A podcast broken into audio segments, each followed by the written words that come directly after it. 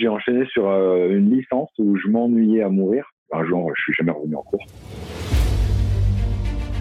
Bienvenue sur Développement Royal, le podcast dédié au business, au web et au lifestyle.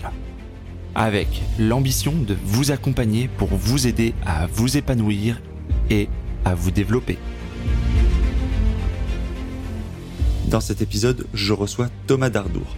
Consultant voyage, Thomas a investi dans l'immobilier et principalement en location courte durée, au point de bientôt en faire sa principale activité. Je vous laisse découvrir son parcours.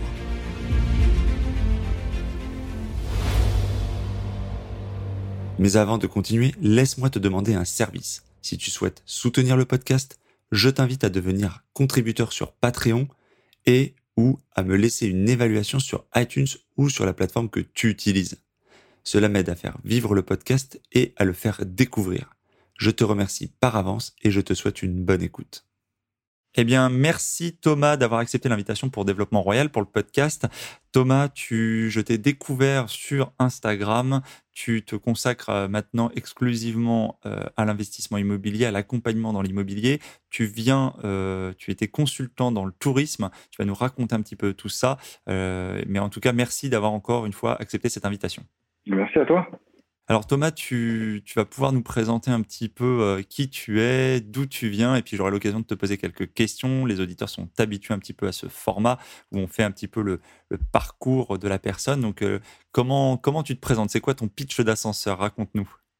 Oh bah écoute euh, très simplement finalement que du coup je j'ai fait mes j'ai grandi j'ai fait mes études en France je suis parti vivre aux États-Unis pendant quatre ans je suis revenu euh, en France euh, après après quatre ans à l'étranger et euh, à partir de là, voilà, je travaillais dans le dans le tourisme. J'ai monté une société en 2013 où je me suis mis à mon compte et aujourd'hui, bah, j'ai plusieurs sociétés, mais surtout, je suis en train de faire une transition voilà entre le, le tourisme et l'immobilier pour voilà pour me consacrer uniquement à l'immobilier aujourd'hui.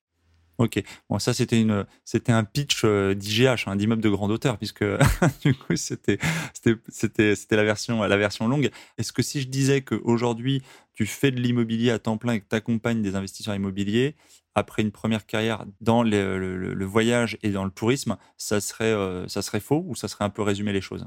Non, non, c'est exactement ça. Si tu veux la version courte, aujourd'hui, voilà, j'accompagne des gens dans l'investissement locatif euh, immobilier et je suis entrepreneur et investisseur immobilier à, titre personnel. Ok, effectivement, là, on est un vrai pitch d'ascenseur. euh, quel âge tu as, euh, Thomas? J'ai 34 ans depuis quelques jours. Ouais, bah, joyeux anniversaire en retard alors. Merci. ça marche. Tu es, tu es de quel coin? Je suis, j'ai grandi en région parisienne, mais je suis de Toulouse maintenant. D'accord, tu t'es installé donc sur le, du côté de Toulouse maintenant? Voilà, c'est ça. Ah, tu as décidé de quitter la grisaille et de, de te délocaliser. vu le grand ciel bleu d'aujourd'hui, eh ben, je ne regrette pas. ouais, j'imagine. Euh, tu nous disais donc, euh, ça, fait combien d'années finalement que, as, que tu te consacres à l'investissement, à la création d'activités, de, etc. Ça fait, à quand remontent tes débuts? De, Dans l'immobilier? En, général, quand est-ce que tu as décidé de créer une société? Tu dis que tu étais dans le tourisme avant. Est-ce que tu peux un petit peu développer, euh, nous refaire un peu? Souvent, alors on, part souvent du, côté euh, enfance, adolescence. Est-ce que tu as eu un cursus qui te prédestinait à ça? Quel est un peu ton, ton, euh, on va dire tes bases, tes fondations? Ah d'accord, non, pas du tout. J'étais pas du tout prédestiné à faire du, tourisme ni même de l'immobilier. il se trouve qu'en fait j'ai eu l'opportunité d'aller travailler à New York dans le tourisme et du coup, euh, ça m'a plu, donc euh, je suis resté dans cette branche-là. Quand je suis revenu en France, j'ai euh, été embauché pour monter des services, une vraie antenne réceptive, c'est-à-dire que j'accueillais des, des, étrangers en France au travers de, de, de cette antenne réceptive que j'étais en charge de développer dans des, dans des, dans des grosses agences immobilières. Sauf que bon, là, il faut, faut bien comprendre en fait que l'état d'esprit américain et français euh, en entreprise est très différent et euh, ça s'est pas super bien passé pour moi. Euh, J'avais l'impression d'être vraiment très bridé euh, dans tout ce que je voulais entreprendre au sein de, de ces entreprises françaises. Donc j'ai décidé de quitter mon CDI et de lancer ma société pour à mon compte en 2013. Voilà. à partir de là, j'ai travaillé à mon compte dans le tourisme depuis 2013 jusqu'à jusqu'à aujourd'hui. Alors attends, parce que moi j'ai raté, et je pense que les auditeurs aussi, un, chapitre intéressant. Tu dis, tu as eu l'opportunité de travailler dans le tourisme. Alors je, je vais revenir quelques années en arrière, mais comment tu arrives à te retrouver à travailler dans le tourisme en fait? Quel est, euh, Tu dis tu es issu de la région parisienne, euh, tu avais des parents qui travaillent dans le tourisme, tu as fait des études dans le tourisme. Qu'est-ce qui s'est passé? j'ai pas du tout fait d'études dans le tourisme. à vrai dire, euh, moi j'ai fait un, j'avais commencé par l'informatique, ça m'a pas plu du tout. J'ai fait une reconversion dans euh, ce qu'on appelle euh, technique de commercialisation, un IUT. Euh, c'est passé, on va dire bien, mais au niveau des notes c'était très moyen. Et ensuite j'ai enchaîné sur une licence où je m'ennuyais à mourir. Euh, toujours dans le, la vente, le marketing, ce genre de choses. Et il se trouve qu'à ce moment-là, en fait, on est en pleine crise de, de 2008. Et euh, j'ai le frère de mon père, donc mon oncle qui vit aux États-Unis depuis déjà 25 ans, euh, qui lui a un petit, une petite société dans le tourisme. Et il m'appelle, il me dit, écoute, nous on est, euh, on est, on est très mal à cause de la crise qui se passe. Plus personne ne voyage, on est euh, sur le point de fermer. Est-ce que tu serais euh, ok pour venir nous aider? En fait, ce qui se passe, c'est que j'avais fait un stage quand on est quand on fait des études, au bout d'un moment, on fait un stage en entreprise. Et euh, du coup, j'avais l'opportunité d'aller euh, le faire chez eux aux États-Unis. C'est très bien passé. Et là, il m'avait dit que comme toi, tu connais un peu bah, ce qu'on fait, j'ai besoin de quelqu'un que je vais pas mettre longtemps à former et qui peut nous aider.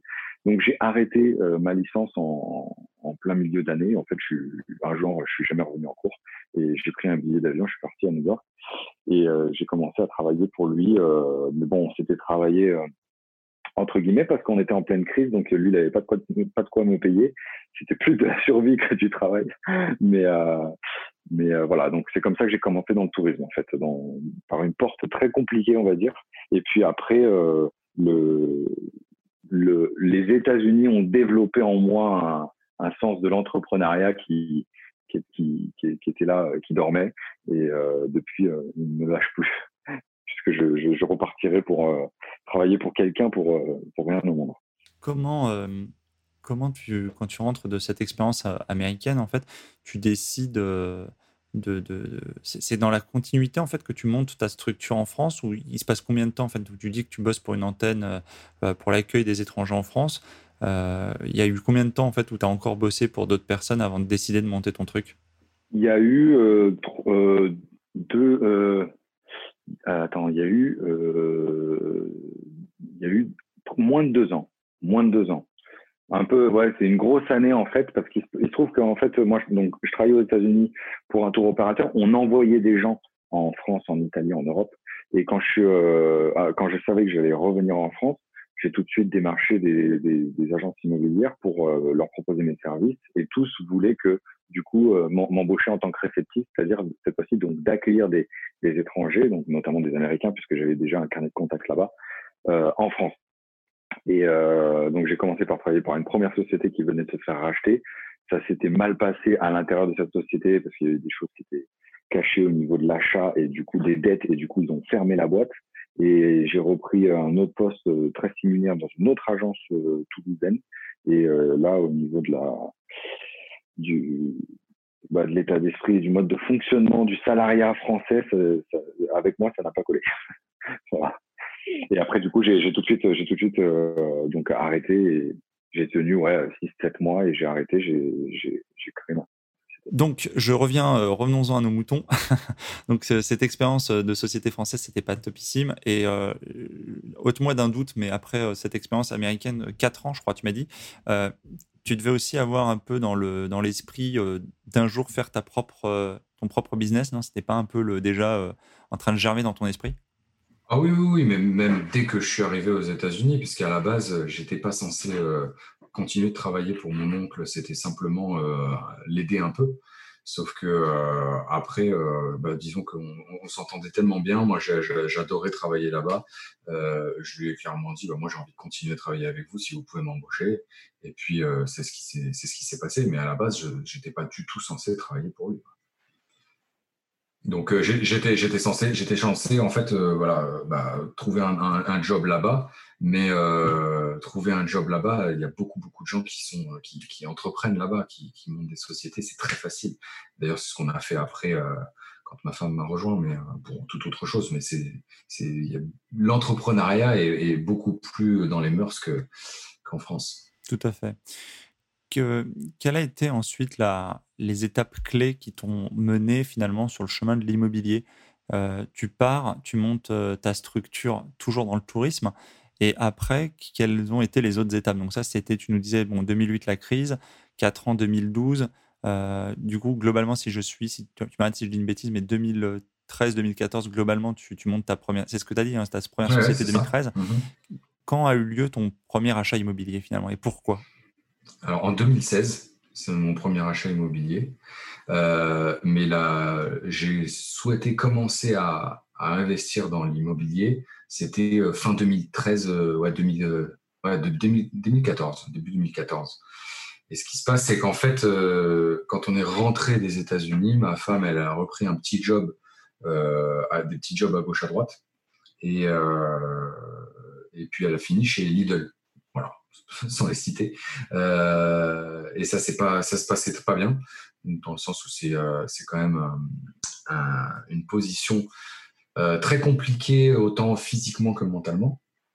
Et, ça commençait à peser sur notre couple. Donc, euh, au bout d'un moment, il fallait trouver une solution.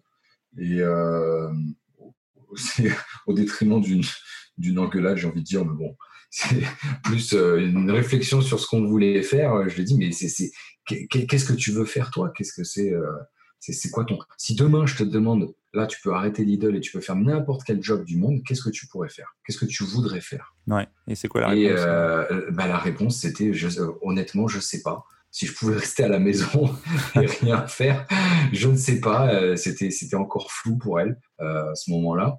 Euh, donc je me suis dit, bon, dans tous les cas, pas le choix, il faut qu'on trouve une solution, il faut que je trouve un moyen de, de, remplacer son salaire avec des revenus passifs, alternatifs. Et à ce moment-là, je tombe sur une émission sur Capital où on voit un un investisseur. Je ne sais pas si je peux, je peux citer des noms. Bon, si, si, bien sûr, ça, arrive souvent. Hein. On les salue au passage. Voilà, on les salue au passage. Donc en fait, je tombe sur une émission euh, sur Capital où euh, on voit un certain Olivier Seban qui euh, parle d'immobilier et qui dit qu'il a écrit un livre là-dessus où on peut gagner de l'argent tout de suite et pas dans 20 ans avec l'immobilier. Du coup, bah, je me dis, bah, moi, ça fait un moment que je voulais investir dans l'immobilier. C'est un truc qui me, qui, me parlait. Je me suis dit, bah, c'est l'occasion. Je vais acheter son livre. J'ai acheté son livre. Ensuite, euh, j'ai acheté sa formation. Et euh, à partir de là, j'ai compris que bah, je venais de lâcher mon CDI et que je venais de faire une énorme erreur puisque je n'avais plus de capacité d'emprunt, pas d'épargne, euh, des petits salaires. moi, j'étais du coup auto-entrepreneur, pas de résidence principale. Euh, bon voilà, euh, j'étais dans une situation où clairement, euh, de mon point de vue, personne n'allait vouloir me prêter. Donc j'ai dû patienter en me formant avant de pouvoir réemprunter. Et puis au bout de, du coup de deux ans d'ancienneté dans mon, activité d'auto-entrepreneur dans le tourisme, eh bien j'ai craqué et je me suis dit bon, même si j'ai pas trois ans comme euh, les banques me le disent, parce que toutes les banques me disaient voilà, il faut trois ans d'ancienneté, vous pouvez pas emprunter si vous n'avez pas trois ans d'ancienneté. Je me suis dit bon, euh, tant que je n'aurais pas demandé, euh, tant que je serais pas venu avec les voir avec un vrai projet et qu'on m'aura pas dit non, eh bien, je vais me lancer maintenant. On verra bien ce qui se passe. Donc, je me suis mis à rechercher un appart. c'est la notion effectivement qu'il faut à un moment donné prendre une, une part de risque à, on va dire entre guillemets, à se mettre sur un compromis à risquer de perdre, euh, on va dire, la somme du compromis, 500, hein, 500 euh, euros plus ou moins, pour effectivement monter un vrai dossier. Parce que souvent, souvent maintenant, les banques n'étudient pas si elles n'ont pas minimum le compromis sous le nez. Quoi. Exactement.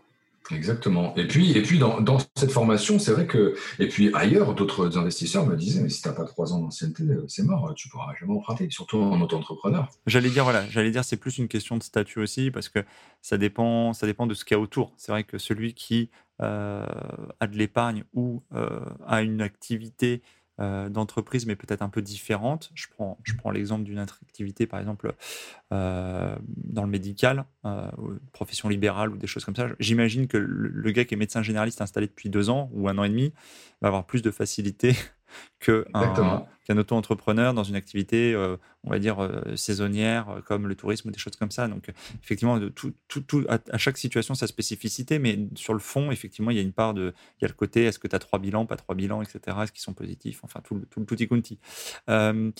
donc là, tu, tu, 2016, premier investissement. Alors, qu'est-ce que tu achètes? Alors, j'achète un petit studio pour faire de la location courte durée. Parce que, en fait, pour la petite histoire, il se trouve que euh, on, là, on parle de, on est en 2013. Les formations sur Internet, c'est pas très démocratisé tout ça. Il y a, Olivier Seban qui en fait. Je, l'avais acheté une fois sa, formation, et en fait, l'année suivante, du coup, il relançait euh, le programme et, il incluait euh, dans son programme une place pour son séminaire. Ce que je n'avais pas eu moi quand j'ai acheté la première fois. Et, cette fois-ci, je me suis dit, ah, j'aimerais bien aller au séminaire. Donc en fait, il faut savoir que j'ai racheté une deuxième fois la même formation pour avoir la place euh, pour aller au séminaire. Ah, c'est marrant, ils ne vendaient pas la, la, place euh, au séminaire à part. Non, ouais, ils la vendaient à part. Il la vendait. Euh, enfin, je crois qu'il non, je crois qu'il n'y avait même pas de séminaire sur ce. non, non, mais je veux dire sur la deuxième fois. Sur la deuxième fois, il inclut la place, mais il te propose pas d'acheter la place en dehors. Tu n'as même pas cherché, tu vois. ah non, non, non. Ah ouais, non, non, il te la proposé pas en dehors. Non, non, non. Ok. C'était c'était c'était euh, le, truc le, le séminaire. Ouais, c'était le voilà le package. Donc j'ai racheté deux fois la même formation d'Olivier Selon et, euh, et, je suis arrivé euh, je suis arrivé à ce séminaire et au bout d'un moment il y a il y a un mec qui monte sur scène et il dit bah, bonjour à tous. moi, je m'appelle Sébastien Ascon. Je fais de la location courte durée et Aujourd'hui, j'ai euh, quatre, je sais plus, 4 ou 5 appartements et euh, qui me rapportent 4000 euh, euros de cash flow tous les mois. Et là, je me rappellerai très bien, ça fait un feu d'artifice dans ma tête. Et je me suis dit, c'est ça que je dois faire. C'est de la location courte durée. Ça veut dire que un an avant, je m'étais formé sur l'immobilier, mais j'avais pas encore compris que c'était ça ma stratégie en fin de compte. Donc, je connaissais tout ce qui était recherche de biens, négociation, tous ces trucs-là. Euh, mais j'étais pas allé au bout parce que la première fois quand j'avais pris la formation la première fois il n'y avait pas le module j'avais pris la version basique sans le module location courte durée c'était un module supplémentaire il fallait payer plus cher donc, voilà donc j'avais pas pris ce truc là et là donc euh, bah, il y, a, y, a, y, a, ce mec qui monte sur scène qui m'explique qu'avec quatre appartements il fait 4000 euros de cash flow et du coup euh, Enfin non, c'était peut-être moins, c'était peut-être 2000 euros de cash flow, qu'est-ce que je dis, ouais. Mm. Un truc, un truc réaliste, quoi. Et, euh, et je me dis, bah, c'est ça qu'il faut que je fasse pour remplacer le salaire de ma femme. Et donc, du coup, je suis revenu à Toulouse et là, je me suis mis à chercher euh, de tous les côtés un petit studio pour faire de la location courte durée et j'en ai acheté un euh, en 2016. Ok, alors euh, on, va redétailler un peu le, ensuite hein, les acquisitions, etc. Euh, globalement, dans les, grandes, dans les grandes lignes, les chiffres, un peu les, métriques de ce truc-là, c'était, c'était quoi? Prix d'acquisition, prix de travaux, euh, le, potentiel locatif c'était, Tu peux nous en parler un petit peu? Oui, bien sûr. C'est un appartement que j'ai acheté 60 000 euros. il n'y avait absolument aucun travaux à faire dedans. Et j'ai peut-être mis 2000, 2500 euros de ma poche de, de, meubles. Et voilà, c'est parti. Et euh, quelle, quelle, situation? Tu étais en. Je connais pas, je connais pas Toulouse, mais tu étais dans le centre, en périphérie, proche. En, périphérie de Toulouse, ouais. En périphérie.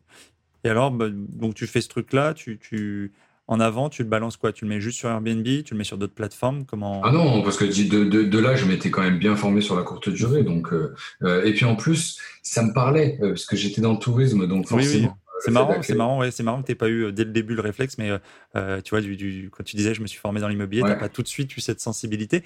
Mais bref, tu rattrapes le truc. alors, raconte-moi. Et, donc, bah, du coup, je, je, le mets, je le mets simplement sur, sur Booking et Airbnb.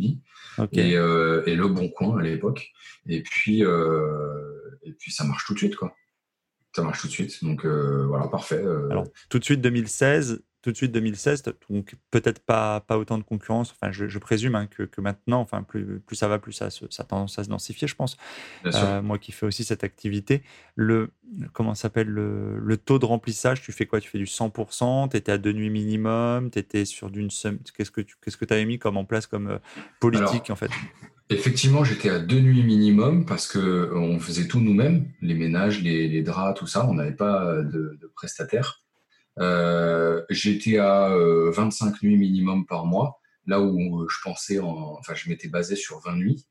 Donc, moi qui croyais acheter un appartement et faire peut-être 200 ou 300 euros de cash flow, bah, j'en faisais presque 500.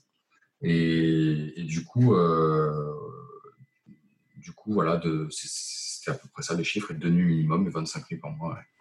D'accord. Donc, à peu, près 300-500 de cash flow, euh, mais à mettre aussi en, face du fait que euh, bon, tu cherches à remplacer le travail de ton épouse. Donc, du coup, je présume que c'est surtout elle qui, gérait le truc, euh, peut-être l'entretien, justement, aller faire les, le, linge, ce genre de choses, etc. Non, c'est un peu comme ça que ça se, ça se, goupillait? Oui, oui, exactement. exactement. Et quand tu dis 300-500 de cash flow, tu inclus ce que tu facturais, entre guillemets, au ménage par rotation au locataire? Oui, oui, sauf qu'à la base, comme on faisait nous le ménage euh, et que je commençais, j'ai fait plein d'erreurs en commençant. Je facturais 10 euros de, ménage. le classique. C'est ma, femme qui y allait. la, sous-évaluation de, de, ton, de ta valeur au travail, en fait. Hein. Voilà, voilà, exactement. Ok. Et tu étais sur un tarif, euh, tarif nuit. donc, c'était quoi Un studio? Ça faisait quelle surface euh? C'était un, un, studio de 20 mètres carrés. Et je, je, louais ça. j'ai commencé à 35 euros la nuit, un truc comme ça. Ok. effectivement, c'était, c'était. Tu m'étonnes que tu remplissais, tu étais, assez low cost, quoi. Euh, non, non. Alors, en fait, ce qu'il faut comprendre, là aujourd'hui, je l'ai toujours cet appartement. Et euh, en période basse, je le loue à 39 euros la nuit, et en période haute, 42, allez, 45 euros sur certaines dates où il y a beaucoup de demandes. Mais euh, il faut, c'est, ça, ça, ça, étonne beaucoup de gens, mais à Toulouse, les, les, les prix sont très bas.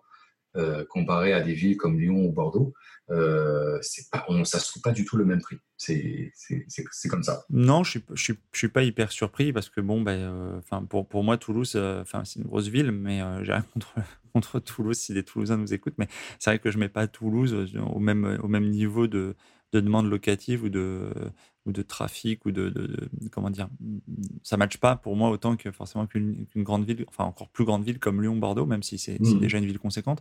Euh, ça, ça me surprend pas plus que ça et puis ça dépend aussi du comme tu comme on l'a dit euh, juste avant du, du de l'offre et de la demande.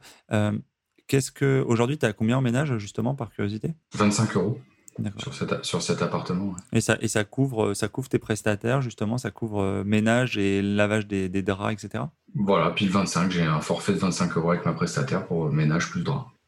Ok, ça marche. Euh, donc ça, c'était le premier investissement. Donc là, forcément, bah, tu découvres euh, un univers un peu, enfin, tu, tu, tu dis, waouh, c'est possible, je suis passé de, de, la théorie à la pratique. c'est 2016 toi, tu bosses, tu as ta société qui tourne, etc. Euh, c'est quoi l'enchaînement après, du coup? Le premier, tu as donné de l'appétit, dans la foulée, d'en achètes un autre, comment ça se passe? Exactement. En fait, bah, ce qui se passe, c'est que je me suis dit, bon, bah, là, j'arrive à faire 500 euros de cash flow avec un appartement après avoir tout payé, il me reste 500 euros.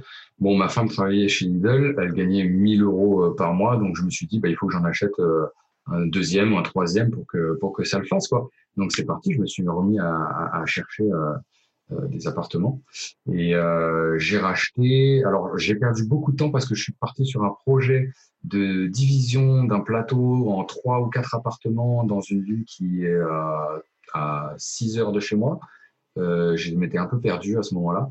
Euh, finalement, j'ai laissé tomber le projet. Je suis revenu à un secteur plus proche de chez moi et j'ai racheté un autre appartement euh, qui fait du coup 30 mètres carrés alors, si tu veux un peu de chiffres, je suppose.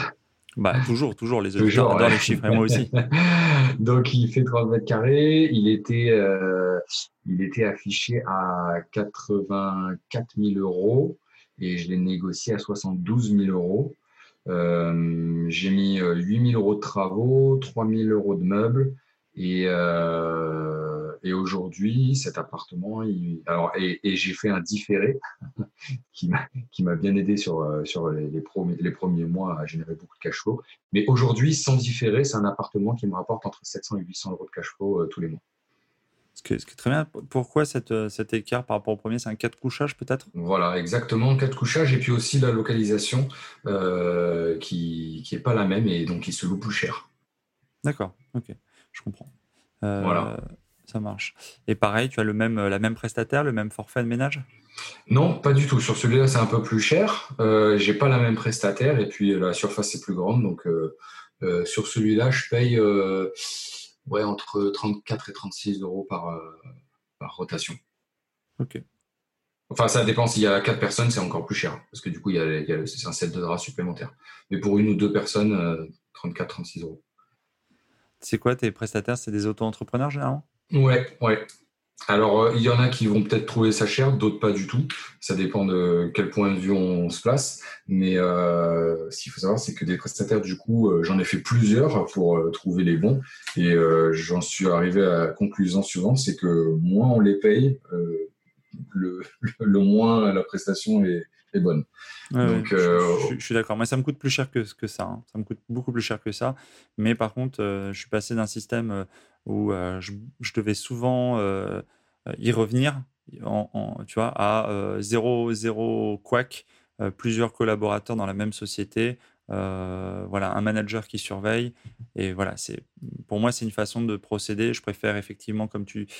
moi, je préfère même un peu perdre sur mon cash flow, tu vois. Bien sûr. Et, et, et, à côté, me dégager du temps et être, par exemple, en podcast ou ailleurs et savoir que euh, j'ai du staff formé, euh, équilibré et, qui est, qui est aussi content de travailler. C'est-à-dire que les gens derrière, ils ont un statut qui, qui Les gens de la société, eux, sont, pour ce qui me concerne, sont, sont employés en CDI par mon prestataire et ils sont contents d'être d'avoir une possibilité de retour à l'emploi pour certains, et puis de travailler euh, avec des, conditions salariales, euh, CDI, etc., qui eux-mêmes leur permettent aussi, tu vois, peut-être demain d'acheter un truc pour se loger, ou, etc. Donc c'est c'est un, partenariat win-win. Voilà. Exactement. Et puis en plus, il faut, il faut comprendre qu'aujourd'hui, euh, des prestataires qui font bien leur, leur, travail, qui sont contents de le faire et et, avant qui on peut avoir vraiment une confiance, puisque c'est nos yeux et nos oreilles dans nos appartements, hein, en déléguant cette partie-là, euh, bah, ça se fait rare. Ça se fait rare. Donc quand on en trouve une, bah faut pas hésiter, il faut la bien la payer et, faire en sorte qu'elle soit contente, que nous on soit content et que ce soit gagnant-gagnant, comme tu l'as dit. Tout à fait. Euh, du coup, ça c'était le deuxième investissement. Ça nous amène, je présume, à quoi? Fin, fin 2016 à peu près? Donc, Globalement, tu en fais deux dans l'année 2016 euh, C'était fin, non, non, c'était même fin 2017. Ah oui, bah oui, puisqu'il y a eu l'intervalle du plateau. Euh, pourquoi le plateau Pourquoi le plateau finalement ça ne se fait pas? Est-ce que pour un auditeur, tu vois, qui, qui se pose la question, qui a un projet qui, qui sort pas de terre, bon moi je, ça m'est déjà arrivé, tu peux nous, nous, dire pourquoi finalement tu jettes l'éponge? Qu'est-ce qui t'avait amené vers ce plateau? C'est toujours intéressant de voir aussi le. Euh, on parle souvent des succès, mais on parle moins des échecs en général. Hein. Effectivement, c'est vrai. C'est vrai, tu as bien raison d'insister sur ce point. En fait, ce qui se passe, c'est que j'ai eu, euh, euh, au travers de contacts, l'opportunité d'être en contact en fait avec quelqu'un qui était lui. Euh, c'était quelqu'un qui avait un peu de casquette en fait. Il était artisan, il avait une société de rénovation et en même temps, il était un peu chasseur IMO. En gros, comprendre qu'il avait accès à certains biens avant les autres et en exclusivité. Et du coup, euh, euh, je me suis je me suis mis avec cette personne-là que j'ai rencontré en fait autour d'un mastermind et qui me dit écoute moi euh, j'ai des biens comme ça euh, je peux m'occuper de toute la de toute la rénovation je peux m'occuper de tout l'ameublement j'ai même quelqu'un qui pourra faire la gestion des appartements en courte durée il me proposait en, en quelque sorte une espèce de une espèce de package clé en main où euh, j'achetais le plateau et puis après on divisait, on faisait des apparts en courte durée, il avait quelqu'un pour le, gérer. Sauf que, ben, tu sais, il y a des fois, je pense que, enfin moi je suis quelqu'un qui marche beaucoup au feeling. Au bout d'un moment, il y a des codes, quand il y a des choses qui, qui, que tu sens pas trop, eh ben au bout d'un moment, il faut pas forcer les choses. Et euh, ce qui s'est passé, c'est que euh, bah, c'était loin de chez moi. Euh, il y avait des choses qui me plaisaient pas au niveau des retours. Euh, on, on, on, se comprenait pas trop, tout ça. Et, et, puis je me suis dit, en fait, en, aussi en regardant la ville, en, me concentrant sur la ville, parce que j'avais été un peu aveuglé par le, projet en lui-même, tu vois. Je me suis dit, mhm. c'est vrai que le projet, j'achète le plateau, je le divise en quatre, là, je fais 2500 euros de cash flow tous les mois, je suis bien, ma femme, elle s'arrête tout de suite, quoi sauf que ça, c'était la récompense, mais ce que je voyais pas, c'était le dessous de tout ça. C'était euh, aussi l'attractivité de la ville d'un point de vue économique. Et, les prix étaient tellement bas euh, que en fait, j'ai senti qu'il y allait beaucoup, euh, il y allait avoir beaucoup, beaucoup d'investisseurs qui allaient se jeter dessus et, et que j'allais me retrouver très vite en concurrence avec énormément de gens puisqu'on était en fait en plein dans le, ce boom des formations immobilières sur, euh, sur Internet, de tout ça. Et du coup, j'ai vu en fait que, euh, analysant le marché de la colocation, que ça commençait à complètement saturer au niveau de la colocation et que ça allait pas tarder pour la, courte durée. Donc je me suis dit plutôt que de me jeter dans un truc comme ça et d'être être loin, euh, aussi loin en tout cas avec des biens qui se louent pas, euh, je préfère tout arrêter repartir sur un truc euh, qui me met plus en confiance. En fait, je pars du principe qu'à partir du moment où un investissement t'empêche de dormir la nuit, il faut arrêter parce que c'est pas le but. Il faut que tu sois serein avec ce que tu fais, avec les, investissements dans lesquels tu mets ton argent, et que si ça t'empêche de dormir la nuit, euh, c'est pas la peine. Non, bien sûr. Et puis on a, moi je dis souvent, je l'ai connu, il y a cette espèce de phénomène de, comparaison en fait où tu vois des mecs qui, sont, qui vont à une vitesse plus ou moins, euh, plus ou moins rapide, euh, qui ont plus ou moins de célérité. Qui alors, on n'a pas tous la même vie, euh, on n'est pas tous dans les mêmes situations familiales, on n'est pas tous avec le même boulot ou pas boulot à côté. Enfin, il y a tellement de paramètres et c'est difficile. En fait, les, dés sont faussés quand tu compares avec des informations morcelée et imparfaite, les dés sont pipés dans ton jugement. C'est difficile. Moi, je sais que j'ai beaucoup souffert, hein, je le raconte dans le, dans le livre que j'ai écrit, euh, de, de, ce côté, tu vois, je, les hauts, les bas, où tu dis ton projet n'avance pas, les mecs avancent dix fois plus vite. Comme tu dis, tu as fait une acquisition 2016, une acquisition 2017, euh, tu peux croiser des mecs en, séminaire qui en ont fait, euh, je dis une bêtise, cinq entre temps, mais tu n'as pas tous les paramètres, et du coup, c'est difficile en réalité de se comparer à ça. Je pense que, comme tu dis, il faut, faut être confiant avec ce que tu fais. Il y a des gens qui sont faits pour aller vite, il y a des gens qui sont faits pour aller moyennement vite. Je pense qu'à partir du moment où simplement tu avances, en fait, où tu n'es pas euh, immobile, euh, statique et où tu fais les choses à ton rythme et tu les fais, euh, je pense que voilà, c'est positif et il n'y a pas de bon, de bon rythme ou de mauvais rythme. Mais bien sûr, mais il n'y a même pas de, de, rythme en fait, il n'y a que son rythme qui compte en immobilier. Et c'est une erreur que moi aussi j'ai faite à me comparer à des gens qui avait des parcours exceptionnels à mes yeux en tout cas. Et, euh, j'ai mis du temps à comprendre qu'en fait ben non c'est pas c'est pas son parcours exceptionnel. C'est qui est exceptionnel c'est euh, c'est son sa position ce, son sa vie à lui qui fait qu'il peut faire ça. Parce que c'est clair que tu mets quelqu'un qui qui est célibataire sans enfant qui a euh, un super job beaucoup d'épargne un CDI bien payé et tout et qui a que ça à faire le mec il va aller 100 fois plus vite qu'un mec comme moi qui venait de se marier, qui avait un bébé en cours, un petit statut auto-entrepreneur, euh, ma femme chez Lidl, pas d'épargne, pas de résidence principale, rien. Euh, euh, je pouvais pas aller aussi que quelqu'un comme ça, c'est impossible. Donc en fait, il faut, il faut, il faut pas regarder, euh, il faut pas se comparer. Il faut, il faut s'inspirer des, parcours comme ça. Il faut pas se comparer à eux parce que leur situation est différente de la nôtre et que la seule vitesse qui compte, c'est la vôtre, c'est pas celle des autres. Tout à fait.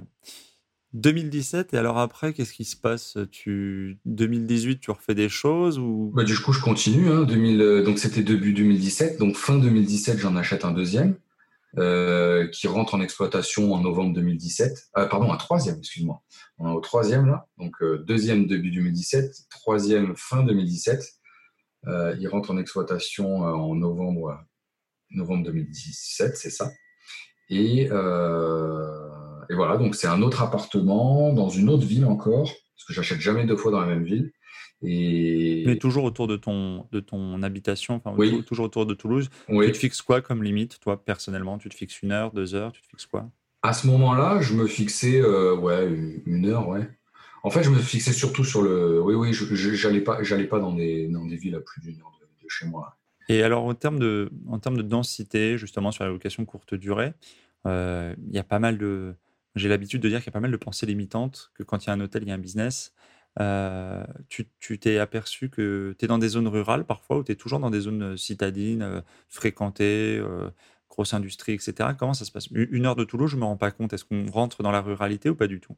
Alors oui, a une heure de Toulouse, tu rentres dans la ruralité, mais là, les trois appartements que j'ai achetés, c'était vraiment en périphérie de, de, Toulouse. Le premier, il est dans Toulouse, mais sur les abords. Les deux autres, ils sont dans des villes qui sont limitrophes de, de Toulouse. Donc tu bénéficies, ta, ta clientèle, c'est des clients, euh, c'est vraiment du tourisme estivant, enfin du tourisme, je veux dire, comme on peut se l'imaginer, des gens qui viennent visiter Toulouse, où tu touches une population plutôt euh, euh, de déplacement professionnel, ce genre de choses? Alors, je dois avoir peut-être ouais, 70% de pros et 30% de, de clientèle tourisme loisir. Et bon, je connais une partie de la réponse. Je pense qu'on a à peu près le, même genre de typologie en pro. Euh, mais pour les auditeurs, tu es pro, on peut se poser la question. On se dit, euh, le pro euh, a muté, le pro veut plus aller à l'hôtel? Ou est-ce que le pro, comment tu analyses, toi, quand tu discutes avec les pros, par exemple, qui viennent dans un Airbnb, la raison de la location? Je, vais peut-être te surprendre, mais je l'analyse pas parce qu'aujourd'hui, j'ai tellement automatisé le process que j'ai aucun contact avec mes, clients, à part s'ils ont des questions. Donc, euh, en fait, je leur pose pas trop de questions, mais je vois, euh, je, vois quand, quand c'est des professionnels ou pas, puisque euh, c'est des gens qui, qui sont souvent seuls ou alors qui veulent l'appartement avec, qui sont deux mais qui veulent dormir dans un lit chacun.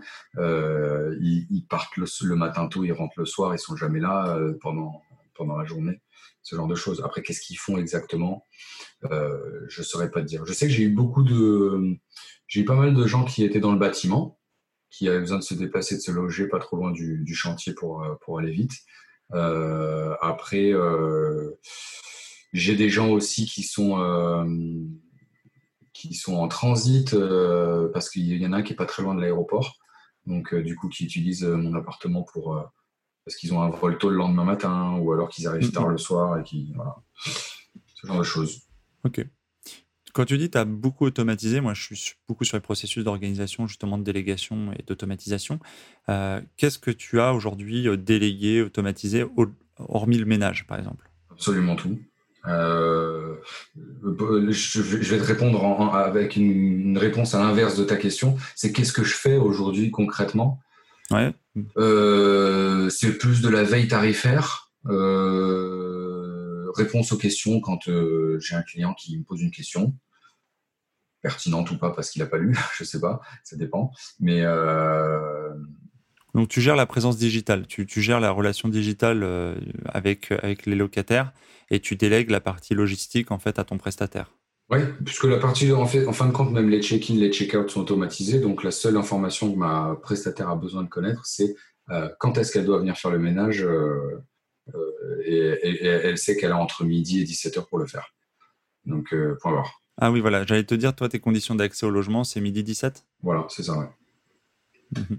Ça t'a jamais posé de problème, justement, vis-à-vis de l'entrée à 17h, de ne pas, de pas mettre à 13h ou 15h plutôt bah, Après, les gens, ça m'a jamais posé de problème, mais les, quand les gens demandent euh, si on peut le faire, on le fait avec plaisir. Ouais.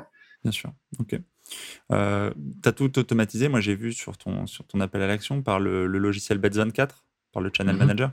Tu, tu as testé d'autres Channel Manager avant? Parce que Moi, je suis dessus aussi également. Hein. Qu'est-ce qui fait que tu es venu sur celui-ci? Par quel biais tu es venu sur ce Channel Manager? On va faire un petit bond euh, dans le passé à nouveau pour euh, aux États-Unis en fait, puisque le, quand je suis rentré sur ce Channel Manager, euh, je suis pas ressorti de suite comme la plupart des gens, tout simplement parce que bon déjà, bah, je parlais anglais vu que j'avais vécu aux États-Unis, mais aussi l'interface de Base24 ressemblait énormément au back office d'un logiciel, un logiciel que j'utilise dans le tourisme quand je travaille aux États-Unis pour une société aux États-Unis. Et du coup, euh, du coup, ben j'ai compris tout de suite la logique sans être euh, informaticien. Euh, j'ai tout de suite compris comment ça allait euh, marcher. Donc après, j'ai quand même passé des jours et des nuits sur ce logiciel pour comprendre comment comment faire ceci ou cela. Mais mais ça m'a pas rebuté. non, mais je partage, je, partage ton avis. Je trouve que c'est sûr que c'est pas de l'UX design. C'est sûr qu'il est pas très beau, mais par contre, il, est, il, est, fonctionnel et il marche bien. Euh, et je mettrai, euh, je mettrai dans le descriptif de l'épisode pour ceux que ça intéresse, parce que je m'aperçois qu'il y a encore beaucoup de gens qui font de la location courte durée sans channel manager, ce qui me paraît un peu ah fou. Ah oui. tu disais justement dans ton process, tu n'as pas automatisé l'envoi du mail ou tu n'as pas créé un accès dédié à ton prestataire sur ton channel manager pour qu'il puisse regarder justement les check-in, check-out? Ah si, bien sûr. Si, si. bien sûr. Elle, elle, reçoit un email euh, automatiquement euh, pour lui rappeler en fait euh, sa prestation.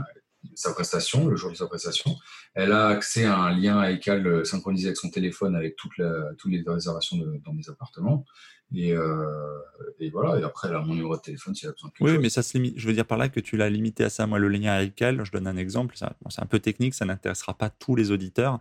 Mais j'ai vu que parfois, il pouvait y avoir des, euh, des susceptibilités sur le lien iCal. En plus, euh, on parle de la transmission des informations de Airbnb sur le lien iCal était euh, masquée ou imparfaite. Finalement, tu as la possibilité aussi de créer des accès. Moi, c'est ce que j'ai fait, de créer un accès. Alors, ça t'augmente un peu le prix de ton abonnement, mais on peut en sous-compte et d'enlever une partie des informations. Donc, tu peux garder une partie des informations privatives, mais un prestataire peut voir, voir intervenir avec certains locataires selon la tu peux lui déléguer des droits en fait. Tu peux lui créer un, accès comme le tien, une copie de ton accès, mais avec des droits limités en fait. Absolument, absolument. Alors pourquoi moi je le fais pas? Tout simplement parce que je, je considère que les choses doivent, doivent, être les plus simples possibles pour elle et lui demander et passer du temps avec elle pour lui montrer comment Bets 24 va fonctionner avec son sous-compte. on est d'accord. on, est d'accord qu'on rentre dans une autre problématique qui est euh, la capacité digitale du prestataire. Exactement. donc, on, se comprend. Donc, voilà. Donc aujourd'hui, elle a juste besoin de savoir quand est-ce qu'elle doit y aller et puis c'est tout. Tout à fait. Ok. Euh, donc là, tu euh, as enchaîné ces acquisitions. Tu te retrouves aujourd'hui, alors on, fait un petit bond euh, contemporain, tu as combien d'acquisitions aujourd'hui? Alors en tout, j'ai 10 appartements en, location courte durée. Euh, je vais bientôt mettre deux autres de plus là, donc ça fera 5. Donc 10 appartements, donc, bien, donc bientôt 5 en LCD. Au total 10, dont 5 en LCD, c'est ça? Oui, c'est ça. Ok. Les autres, tu les exploites comment du coup? En meublé. Pourquoi? Parce qu'ils étaient dans un lot Tu as acheté un immeuble à un moment donné? Oui, c'est un immeuble. C'est un immeuble. Ok. Donc après avoir fait des appartements solo euh, de type studio autour de Toulouse, tu es passé sur un petit immeuble autour de Toulouse aussi? Exactement. Euh, pas vraiment, non. Là, on est à deux heures de, Toulouse. Ok. Donc, euh, ouais. Et alors, c'est quoi, le, quoi les datas d'un petit immeuble à deux heures de Toulouse alors? Alors, c'est un immeuble que j'ai mis beaucoup de temps à acquérir parce qu'il y a eu beaucoup de rebondissements euh, lors de, euh, du processus d'achat. Tu peux pas avoir fait mieux que moi. Tu peux pas avoir fait mieux que moi. T'as as mis combien de temps T'as mis combien de temps eh ben, écoute, je l'ai visité en, c'était en novembre 2018. Mm-hmm. Euh, ouais, c'est ça, en novembre de, non, pardon, en janvier 2019. Je l'ai visité en janvier 2019. Et puis, effectivement, je l'ai acheté en septembre du coup, 2019. Ah ouais, non, tu es loin, loin du compte. Mon record, je loin du compte. mon record, c'est, mon record, c'est euh, deux ans. Sur le premier ah studio, premier studio et deuxième studio, euh, les noms propres, c'est, deux ans. Deux ans avec des achats des associations, des documents, euh, des documents les originaux de vente perdus, des apports en des apports entre associations avec des levées à faire des, mentions non obligatoires dans des, enfin, au moment des, sessions qui ont dû être relevées. Enfin bon, un, un, sketch. C'est pour ça que le, premier achat était tellement mouvementé, si tu veux. Cette aventure était tellement. Euh, euh, je fais le teasing un peu du livre, mais euh, c'était tellement rocambolesque qu'en fait j'écrivais pour moi, tu vois, en fonction des séminaires. toute cette première aventure, j'écrivais pour moi, tu sais, un peu les, les états d'âme. Et à la fin, à la fin de la réalisation, je me suis dit, j'ai compilé tout ça, j'ai regardé, j'ai fait, mais en fait, c'est ça, ça, fait un livre. C'est pour ça que ça m'a donné envie de le mettre en fond de livre, et c'était assez incroyable en termes de, en termes de mindset. Ouais, c'est vrai que j'ai eu des très hauts, des très bas, et euh, je suis très content de, la réalisation, mais c'est pour ça quand on me dit ouais ça a mis du temps, souvent je demande combien de temps parce que je crois que j'ai un des records quoi. Ah oui c'est sûr que c'est pas courant de mettre deux ans pour acquérir un appartement. Un appartement ouais, c'est clair. Euh, donc ouais donc presque une année pour se faire cette acquisition et alors il est composé de quoi alors? Donc, c'est un, c'est un immeuble qui est composé de sept appartements. Sept? Euh, Sept, ouais. Euh, du coup, euh, voilà, en fait, la, vraie problématique dessus, c'est que je me suis rendu compte pendant la vente qu'en fait, le, propriétaire, l'ancien propriétaire avait changé les fenêtres sans faire de demande d'autorisation à l'urbanisme. on est dans le cœur historique d'une petite ville et c'était pas du tout conforme. Donc il a fallu repartir dans une autre négociation. Euh, au final, euh, l'immeuble était affiché à euh, donc 169 000 et je l'ai finalement acheté 137 500 euros. Alors, juste pour ma gouverne, là, je rebondis tout de suite, c'est hyper intéressant. Je pense qu'il y aura d'autres auditeurs que ça va passionner, mais ces histoires d'urbanisme et, de et comment dire d'obstacles aux travaux les fenêtres, comment, à quel moment ça a été un problème? C'est-à-dire que tu, as dû, tu devais refaire les fenêtres, en fait, tu t'es aperçu qu'il fallait refaire les fenêtres? Je me suis aperçu surtout que les fenêtres en fait n'étaient pas conformes au règlement d'urbanisme. Et moi, ce que je voulais pas, c'est qu'un jour l'urbanisme passe dans la rue et dise bah c'est pas conforme, il faut tout changer. Sur cet appartement avec euh, deux à quatre fenêtres par appartement, euh, ça allait me coûter très très cher. Donc j'avais besoin. je suis d'accord. Alors tu avais besoin de te rassurer, mais Qu'est-ce qui s'est passé? Tu as juste rentré ça dans la négociation, le coût de rénovation des fenêtres? Exactement. C'est exactement ce que j'ai fait. J'ai, je me suis, j'ai estimé le coût de rénovation des fenêtres et je lui ai dit, bah voilà, moi, le, truc n'est pas conforme. Donc, euh, vous avez le choix. Soit on, on, repart sur une négociation et ça, moi, ça va me coûter temps de tout changer si un jour on me demande de tout changer. Soit, euh, bah, vous repartez, euh, voilà, vous, je, je, laisse tomber, vous essayez de le vendre à quelqu'un d'autre avec des fenêtres qui ne sont pas conformes. Et le risque sera le même avec quelqu'un d'autre. moi, je suis prêt à le prendre, le risque, Sauf que, mais pas, mais pas, pas à ce prix-là. Donc j'ai besoin d'une garantie. Techniquement, je veux dire, à bien y réfléchir, par rapport à la date d'achèvement de changement des fenêtres, même si c'était pas conforme, tu avais l'info, tu as réussi à avoir l'info de ce que tu risquais réellement. Je veux dire, est-ce qu'il n'y a pas, tu vois, un peu, par exemple en imposition, on parle il y a une date butoir, c'est-à-dire que si tes fenêtres, je dis une bêtise, hein, il faudra vérifier et, confirmer le truc, mais est-ce que d'ailleurs tu as l'info, mais est-ce qu'au bout, je, je sais pas, le mec a fait les fenêtres il y a 10 ans, euh, date d'achèvement de travaux, ben, est-ce que c'est pas trop tard ou est-ce qu'à n'importe quel moment, le, mec de l'urbanisme passe et peut, peut, décider de dire, mais attendez, ça t'est changé sans notre aval? J'ai pas l'info exacte du, du, du temps, euh, du, du, temps ouais, que, à, partir de lequel il y a prescription, on va dire. Prescription, exactement, c'est ce que je cherchais. Mais euh, en fait, ce qui se passe, c'est que moi, j'ai appelé l'urbanisme et ils m'ont dit non, mais c'est bon, maintenant c'est fait, c'est fait, mais mais c'est pas ça, ça va pas. Parce qu'à la base j'ai appelé urbanisme parce que je voulais repeindre la façade. Je voulais la rénover et je voulais rénover les volets qui étaient en mauvais état. Et donc là je me suis dit bon bah là pour les volets on est en centre historique il va falloir que je leur appelle pour savoir ce qu'il faut que je mette. Et quand elle m'a dit bah donnez-moi l'adresse on va regarder sur Google Maps elle a regardé les immeubles elle a fait ouh mais c'est pas bon ça. Euh, les fenêtres sont, sont, sont pas conformes et tout euh, ça va pas du tout euh, et je lui dis, mais euh, ah bon, mais il vous a jamais demandé d'autorisation. Donc, on a, elle a fait des recherches. Elle a vu qu'elle a jamais eu de, de, de, demande de quoi que ce soit de la part de ce monsieur. Et que du coup, en fait, bah, euh, c'est pas conforme et qu'il y a un risque. Je lui dis, mais c'est quoi le risque? Elle me dit, non, mais c'est bon, là, maintenant, c'est fait, c'est fait. On vous demandera jamais de, de, de changer quoi que ce soit. Et je dis oui, d'accord. Enfin bon, là, vous êtes gentil, c'est vous qui me le dites. Mais si demain vous partez et qu'il y a quelqu'un qui vous remplace et qui décide que ça change, quelle garantie j'ai qu'on ne va pas me demander que ça change et que je ne vais pas devoir tout remplacer Ça va me coûter énormément d'argent. Et, donc, bon. Euh, j'allais te dire, je te, coupe, ils, ne t'ont pas proposé ou tu n'as pas eu la présence d'esprit de dire est-ce que je peux avoir un écrit Tu sais, l'équivalent de ce qu'on. Ah, si, si. Si, si, je lui ai demandé, elle m'a dit non. Ah oui, elle t'a dit on ne fera pas, mais on ne va pas vous écrire qu'on ne le fait pas. C'est-à-dire que. Voilà, exactement. Et, et elle t'a pas donné le t'as pas eu l'idée non plus de demander la prescription à ce moment-là, tu vois, de dire bah, est-ce qu'il n'y a pas un genre de prescription euh? Non, non, j'ai pas, pas, pas, eu la présence d'esprit. Bon, j'essaierai de rechercher si j'ai si le temps pour les auditeurs pour le mettre. Euh, j'essaierai d'avoir l'info. C'est intéressant. Euh, Bien sûr, ça peut être intéressant. Ok, donc cette lot, 169 000, ça fait combien de mètres carrés au total, un truc comme ça? Ça fait deux. oula, je sais plus. 200, je crois. Dans les 200. Moi, ça paraît cohérent en fait. C'est des studios, des, des, trucs plus grands? Ouais, non, ça doit faire même 160 mètres carrés, un truc comme ça. Ok. Ouais, ouais. Et donc, c'était à peu près. C'est des studios, ouais, c'est des, des, petits. Il y, a des, il, y a, il y a des studios et un T2. Et tout était loué? Comment c'était euh, occupé? Il y avait euh, un, deux, il y avait trois appartes de vide et le reste était loué. Trois apparts de vide. Euh, non, même pas. Il n'y en avait que deux. Il n'y en avait que deux de loués. Et après, il y en a qui sont partis pendant, le, pendant la vente. D'accord. Donc, il y en avait, quand j'ai visité la première fois, il n'y en avait que deux. Euh, il y en avait que deux de vide et tout le reste était loué. Deux de vide, tout loué. Ok. Bon, donc du coup, tu as, pu finaliser ça et là, tu as une dizaine d'acquisitions. Tu me disais avant qu'on enregistre que là, tu es, encore dans ton activité, encore dans l'activité euh, pro. Euh, mmh. Est-ce que ta femme, du coup, s'occupe exclusivement du, parc et, des appartements? Est-ce que ça lui a.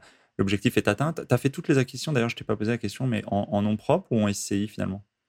Jusque-là, j'ai tout, fait, euh, tout fait en nom propre.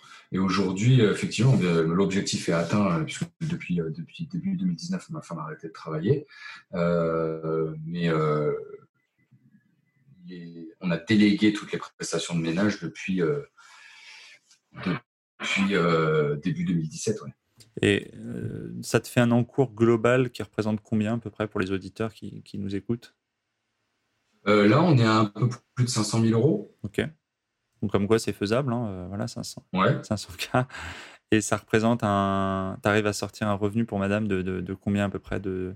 de cash flow Eh ben écoute, on est à, alors, alors on va dire sans l'immeuble, parce que là, l'immeuble c'est encore en suspens vu que y a des, avec le confinement, là, j'ai pris beaucoup de retard dans la remise en location de certains appartements. Mhm. Mais euh, ça fait euh, voilà, ça fait 1900 euros de, cash flow avec les trois premiers appartements. Oui, à peu près. À, à, terme, elle fera peut-être quoi 2,5 ou un peu moins de 3K avec, euh, avec les différents lots quoi. Ouais, à terme, ça va être ça, va être ça, ça va être 3000 euros à peu près.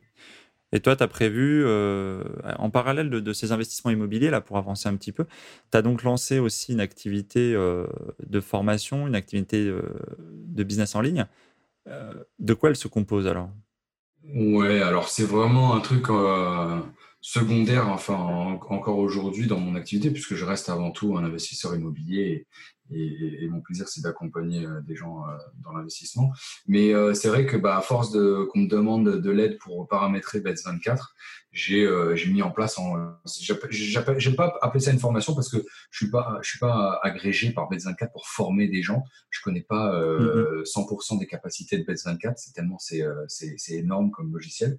Mais je préfère appeler ça un programme de, de, de vidéos tutoriels pour apprendre à, automatiser euh, voilà, la gestion d'un appartement en location courte durée avec Bets24.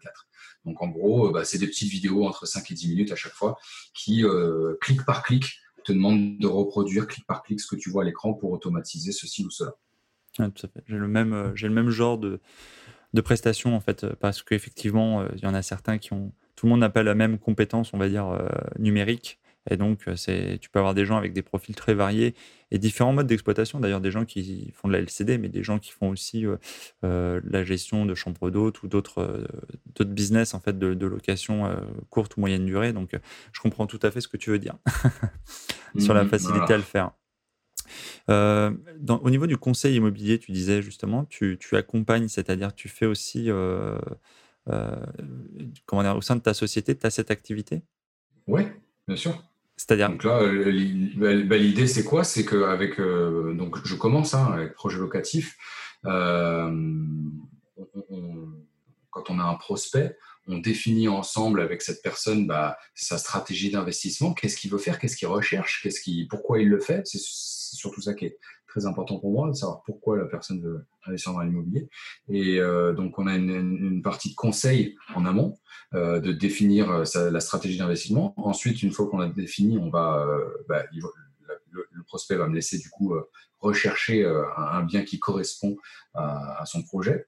Et à partir de là, si tout est OK et que le, bien lui correspond, on l'accompagne jusqu'à jusqu'à chez le notaire pour, pour, procéder à l'achat. Alors, tu parlais justement de projet locatif. Donc, c'est la société sur laquelle, avec laquelle tu es en en, comment dire, en partenariat. Tu me disais, tu es mandataire, en fait, ta société à toi aujourd'hui est mandataire de, cette société-là.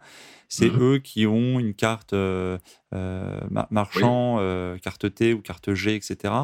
Et, toi, tu es agent co, en fait, de cette structure? Voilà. Ok. Exactement. Et donc, tu es, as ton mode de rémunération, c'est quoi? C'est un pourcentage sur la vente? Oui. Et ça se limite à ça ou derrière, il y a aussi l'accompagnement travaux, l'accompagnement gestion, etc. Ou ça c'est, généralement défini jusqu'au projet d'acquisition et après la personne fait, fait avec ses moyens, on va dire?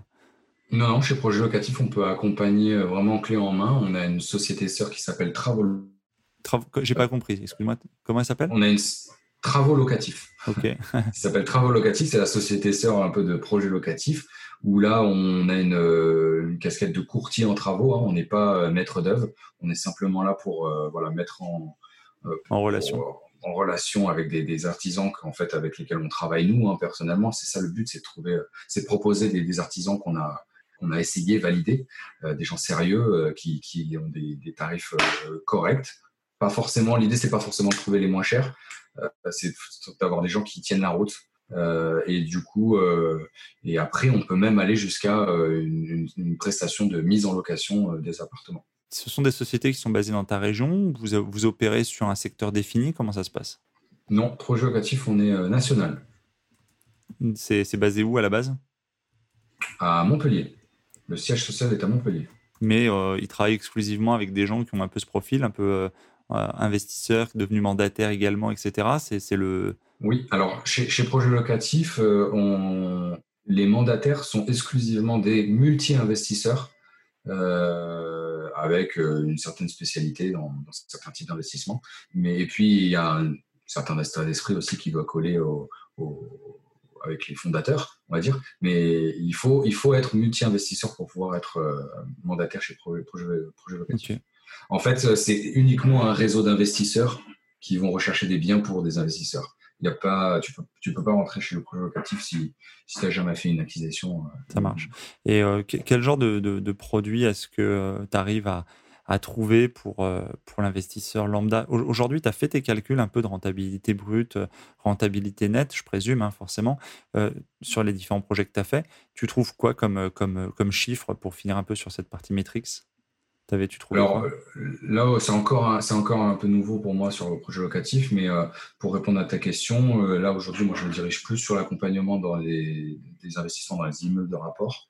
Et euh, la rentabilité dont tu parles va beaucoup dépendre du projet donc, euh, et, de, la, et de la. Et du mode d'exploitation. L'aptitude du mode d'exploitation, bien évidemment, et puis aussi de l'aptitude euh, par le prospect à une certaine prise de risque.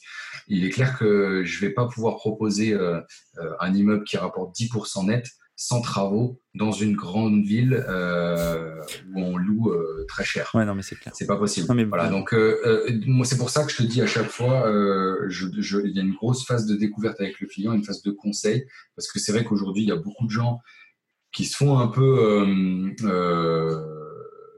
qui, rêvent un peu vis-à-vis de tout ce qu'on voit sur l'immobilier euh, sur Internet aujourd'hui. Et c'est très fréquemment que je discute avec des, des, gens qui veulent faire appel à mes services, mais qui me disent, euh, bah voilà, moi je veux, euh, je veux, du, je veux de, le 10% net par contre, je veux rien faire, je veux pas de travaux, euh, je veux pas de vacances locatives, je veux pas de, je veux des locataires euh, super. Je vais être dans, je vais être dans Toulouse, je vais être côté du. Voilà. Oh ouais, je te dis que j'en ai, j'en ai eu des, des demandes, tu t'imagines même pas, des trucs euh, complètement ahurissants, des gens qui, qui, qui, sont complètement décorrélés de la réalité. Donc c'est un peu mon job aussi de leur, de, de les faire ramener à la réalité en leur disant ouais, si vous voulez du 10%, est-ce que vous êtes prêts à accepter la part de risque qui vient avec, c'est-à-dire euh, la gestion de travaux, la gestion d'une population peut-être un peu plus compliquée dans une ville beaucoup plus petite que celle que vous habitez. Est-ce que vous êtes prêt à accepter tout ça pour obtenir les 10% Parce que les 10% nets qu'on vous fait miroiter beaucoup sur Internet, tout ça, il y a une réalité qui vient avec derrière. Et cette réalité, elle est souvent occultée. Par contre, elle est là. Il faut l'accepter. Exactement. Du coup, tu as encore ta société, par contre, si j'ai bien compris, pour l'instant, de, enfin de, comment dire, liée de aux prestations de voyage, euh, aux conseils, aux agences de voyage, etc. Tout ça, celle-là, tu l'as encore Entre autres, oui, oui, oui j'ai encore celle-là. Donc là, c'est le switch qui est, qui est, prévu, la bascule. Euh, est-ce que tu peux nous dire, par exemple, sur, euh, sur un projet comme la vente de, comment dire, de, formation clic par clic, ça représente quoi à peu près en, en en, en, tu as lancé ça il y a combien de temps? Ça, ça, c'est quoi un peu les, ton canal d'acquisition C'est quoi? C'est Instagram exclusivement? Tu as d'autres canaux d'acquisition? Donc pour euh, le programme de Bets24 clic par clic, c'est euh, uniquement euh, de l'affiliation et du Instagram, ouais, ce genre de choses. Pour l'instant, donc là, je, vais, je vais essayer de voir pour développer ça parce que je suis en train de rajouter énormément de contenu dedans pour, pour pousser un peu le, le concept de l'automatisation au maximum. Mais mais voilà, à ce jour, c'est uniquement ça. Ouais. Je ne je suis, pas, je suis pas un marketeur, je suis un investisseur. je découvre complètement ce monde du marketing. Non, non bien sûr, euh, mais c'est toujours intéressant. Ça, ça, faisait combien, ça fait combien de temps que le truc est dispo et quels, sont un peu tes métriques euh, le, bah, le, le programme, je l'ai lancé quand? En, en, septembre, en septembre 2019, du coup. Et euh, aujourd'hui, il y a à peu près 80 membres dedans. 90 membres, je crois.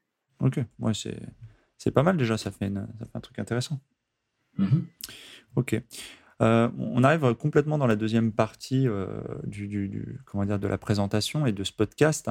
Côté lifestyle, donc tu es un passionné de voyage, on voit pas mal de, photos. C'est quoi ça, ça, serait un, comble si tu voyageais pas pour quelqu'un qui, a bossé dans le tourisme. Euh, c'est quoi, alors fais-nous un peu rêver, c'est quoi le, top de ta destination? C'est quoi l'endroit vraiment qui t'a le plus marqué de tous tes voyages? Oh là là, là, tu peux pas me demander ça, c'est c'est pas possible. Je, euh, euh, chaque voyage est absolument unique. Moi, c'est très difficile pour moi de te dire, ben voilà, ça c'était la destination euh, numéro un que j'ai jamais faite. En tout cas, il y en a une qui est sur ma en top 1 de ma liste, c'est d'aller à, Tahiti et de faire vraiment les petites îles de, de la Polynésie, ça c'est mon, rêve, mais c'est encore un, voyage qui, est un peu au-delà de, de, tes moyens, ce que je peux, ce que je, de mes moyens, voilà exactement. Donc, euh, mais après, euh, c'est vrai qu'on est très fan de, destinations tropicales avec ma femme. Euh, donc, bah, récemment, le dernier voyage c'était en Thaïlande, c'était absolument magnifique. Combien de on temps a fait un On a fait deux semaines, deux semaines en Thaïlande. Celui d'avant, qui était tout aussi fabuleux, peut-être un des plus beaux voyages qu'on ait jamais fait aussi, c'était Madagascar. J'ai un, copain qui a, un petit hôtel sur une île, une petite île qui s'appelle le Nosikomba et qui nous a accueillis là-bas pour, pour son mariage c'était, euh, j'ai découvert un, pays euh, fabuleux euh, en termes de, faune et de flore. C'est absolument incroyable. J'ai jamais vu rien de pareil. Pourtant, je suis allé aussi aux Maldives, je suis allé à la Réunion, je suis allé à l'île Maurice. C'est ce que j'allais te demander. Tu as, fait combien de destinations? Tu as compté, non T'as pointé, t'as mis des punaises sur une carte ah non, au mur? Non, non, non, non, non. En plus, il faut savoir aussi que j'ai eu beaucoup de chance. C'est que ma mère, même si on n'avait pas forcément des moyens énormes, euh, j'avais la chance qu'elle travaille chez Air France. Et euh, du coup, euh, j'ai bon. Ah, tu nous bah avais caché ça. C'est ça de, de, de, là qu'est venu ton amour du voyage. peut-être, ouais, peut-être probablement, ouais. Et, et, en fait, du coup, bah, on pouvait voyager pour pas très cher, et bah, du coup, on en, on en, profitait à fond. Donc, grâce à ma mère, j'ai eu, eu l'opportunité de voyager un peu quand j'étais jeune, et puis après, j'ai pu arrêter parce que je dis toujours, on, on, on peut on peut venir chez moi avec euh, la plus belle des voitures, une Ferrari, une Lamborghini, tout ça. Euh, j'aime les belles voitures, hein, mais j'en serai jamais jaloux. Par contre, si tu me racontes un voyage, euh, là, je peux être très jaloux. c'est un truc qui vraiment, j'adore ça, j'adore ça. Qu'est-ce que tu, disais tout à l'heure que tu as, as pas mal, tu avais suivi la formation d'Olivier. Est-ce que tu continues de te former? Est-ce que tu suis beaucoup de formations? Qu'est-ce que je veux dire Tu proposes de la formation, ce serait un compte que tu n'en fasses pas. ça fait partie on va dire, de tes habitudes? Clairement, moi je suis un pur produit des formations euh, en ligne. Euh, j'ai pas honte de le, de le, reconnaître. Je sais que des fois ça part un peu euh, sur internet, euh, ceux qui disent qu'il n'y a pas besoin de payer des formations pour se former. Je suis pas de cet avis. Moi, ça, ça, a été un fabuleux raccourci pour moi. J'aurais jamais pu faire tout ce que j'ai fait aujourd'hui en immobilier sans, sans m'être formé, ou alors ça m'aurait pris beaucoup, beaucoup, plus de temps. Non, je pense que c'est, enfin, je coupe court, excuse-moi, mais c'est vrai que c'est pour moi c'est un faux, faux débat. C'est la question de la sélection du contenu. En fait, c'est toujours pareil. C'est, tu peux, tu peux tout trouver gratuitement, mais tu, tu, vas juste généralement passer un peu plus de temps à chercher, à trier. Après, il y a un, un, autre problème qui peut être la, la pas la bonne qualité ou la qualité pas forcément au niveau de ce que tu peux payer en termes de captation de son, d'image, de contenu, etc. Ça, c'est un autre problème aussi, la légitimité. Mmh mais, mais sur le fond, je trouve que euh, après, il y a la corrélation du prix, c'est-à-dire de dire, bon, peut-être qu'il y a certaines formations qui sont quand même sont devenues trop chères, qui deviennent inabordables. Il euh, faudrait peut-être aussi parfois revoir un peu euh, certains tarifs, mais sur le fond de la formation, bon, que ça soit payant, je, je, je, j'y vois un troisième problème, moi, c'est que si tu sais pas ce que tu dois chercher, tu le trouveras jamais. Et dans une formation, on te dit, on te sert tout sur un plateau. Donc, si, tu, si on te dit pas ce que tu dois chercher, tu peux pas le trouver. Non, mais c'est sûr. Voilà. Mm. Et après, au niveau du prix, bah oui, effectivement, bah, on, voit de tous les prix, mais après, faut, faut, faut prendre les choses en perspective aussi. Euh, investir 2000 euros dans une formation sur l'immobilier, 2000 euros euh, en immobilier, ça va très très vite. Un conseil euh, en, sur une négociation ou sur un, un, petit tips travaux, 2000 euros, tu les récupères. Euh, pourtant, euh, dans une formation, on t'en donne des tonnes et des tonnes de conseils. Mm, mm, mm. tout, est, tout, est, tout est relatif. Alors moi, le programme que je vends, il ne vaut, il vaut pas 2000 euros. Mais euh, oui, d'ailleurs, c'est, combien tu vendais le, le, tu vends le programme là, par clic, du coup? 397 euros. D'accord ce qui est largement raisonnable quand, je pense oui, non, c'est pas... du, cash flow qu'on fait avec un appart. Donc pour quelqu'un qui a ne serait-ce qu'un appart il, il est gagnant. peut-être qu'il sacrifie un ouais, il est gagnant il sacrifie un mois de cash flow mais après il gagne tellement d'heures de, de, temps à pas les gérer. Et puis alors s'il y a plusieurs apparts je vous, vous parle pas du, du, gain que c'est. Est-ce que tu, tu, lis beaucoup en parallèle? Est-ce que tu as pris des habitudes à ce niveau-là? Je, je, je me force à lire. Je suis pas du tout un lecteur. Pas du tout. Par contre, euh, je me rends compte que depuis euh, que je suis tombé un peu dans ces formations euh, en ligne, j'ai acheté des bouquins, je me suis mis à lire. J'aime beaucoup lire mais j'arrive pas à prendre une routine pour lire. C'est un truc de fou, j'arrive pas à le faire. Et pourtant, j'aime ça. Et j'ai qu'une seule envie, c'est de me foutre dans mon canapé et de me lire un bouquin euh, comme ça, un bouquin business où je vais apprendre des trucs. Mais euh, j'ai toujours un truc à faire sur l'ordi, un, immeuble à aller visiter, un truc qui fait que, ou alors surtout passer du temps avec mon, mon fils et ma femme qui passent avant tout. Et du coup, bah, je me retrouve à, à ne pas avoir le, temps de lire. Alors, je sais que c'est une excuse de dire que j'ai pas le temps, euh, parce que si je voulais, je pourrais vraiment m'organiser, mais c'est vrai que c'est pas, c'est pas toujours facile euh, de, s'organiser comme ça, de trouver une routine. Mettre en place une routine, ça prend beaucoup de temps. Je suis un professionnel de la routine, alors bah j'allais dire, ouais, c'est.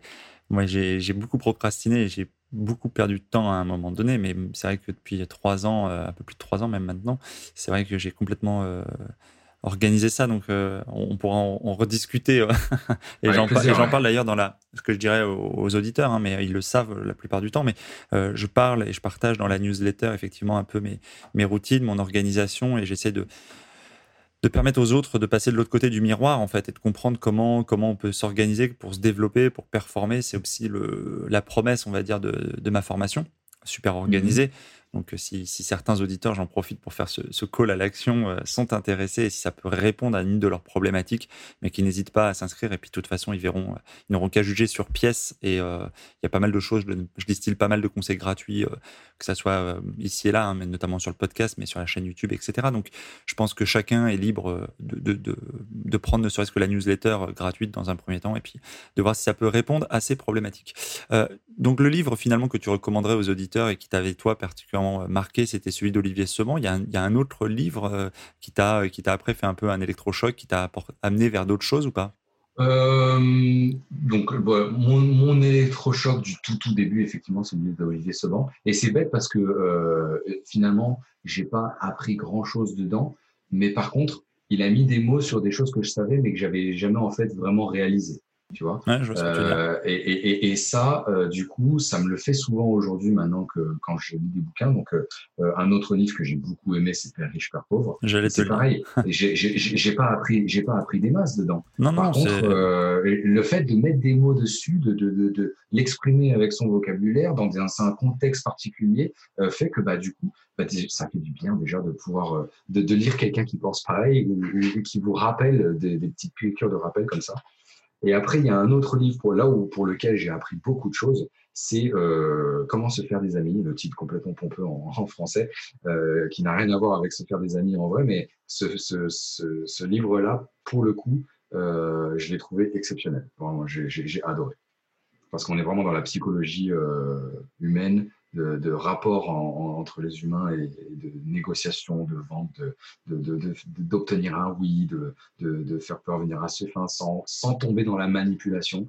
Euh, je tiens à le dire parce que du coup, euh, c'est vrai que on, peut, on pourrait penser ça, mais c'était vraiment génial. Moi, j'ai, adoré ce livre. On parlait euh, il y a cinq minutes de, l'organisation, des habitudes, etc. Du coup, tu as, mis des process en particulier justement pour arriver euh, à enchaîner les achats, à arriver à faire de la formation ou d'autres choses. Tu as, mis en place quand même certaines habitudes ou certaines routines ou pas du tout? Euh, On va dire, c'est pas vraiment une routine parce que euh, je, je, je suis limite hyperactif dans le sens où je développe toujours plein de trucs à la fois en même temps, plusieurs sociétés, plusieurs projets, plusieurs trucs, mais plus un rythme en fait. Euh, je m'étais fixé jusqu'à maintenant, parce que là je, je, vais devoir ralentir un peu, mais je m'étais fixé euh, minimum une acquisition par an et euh, l'objectif c'était d'en faire euh, deux par an, euh, en tout cas acquisition immobilière.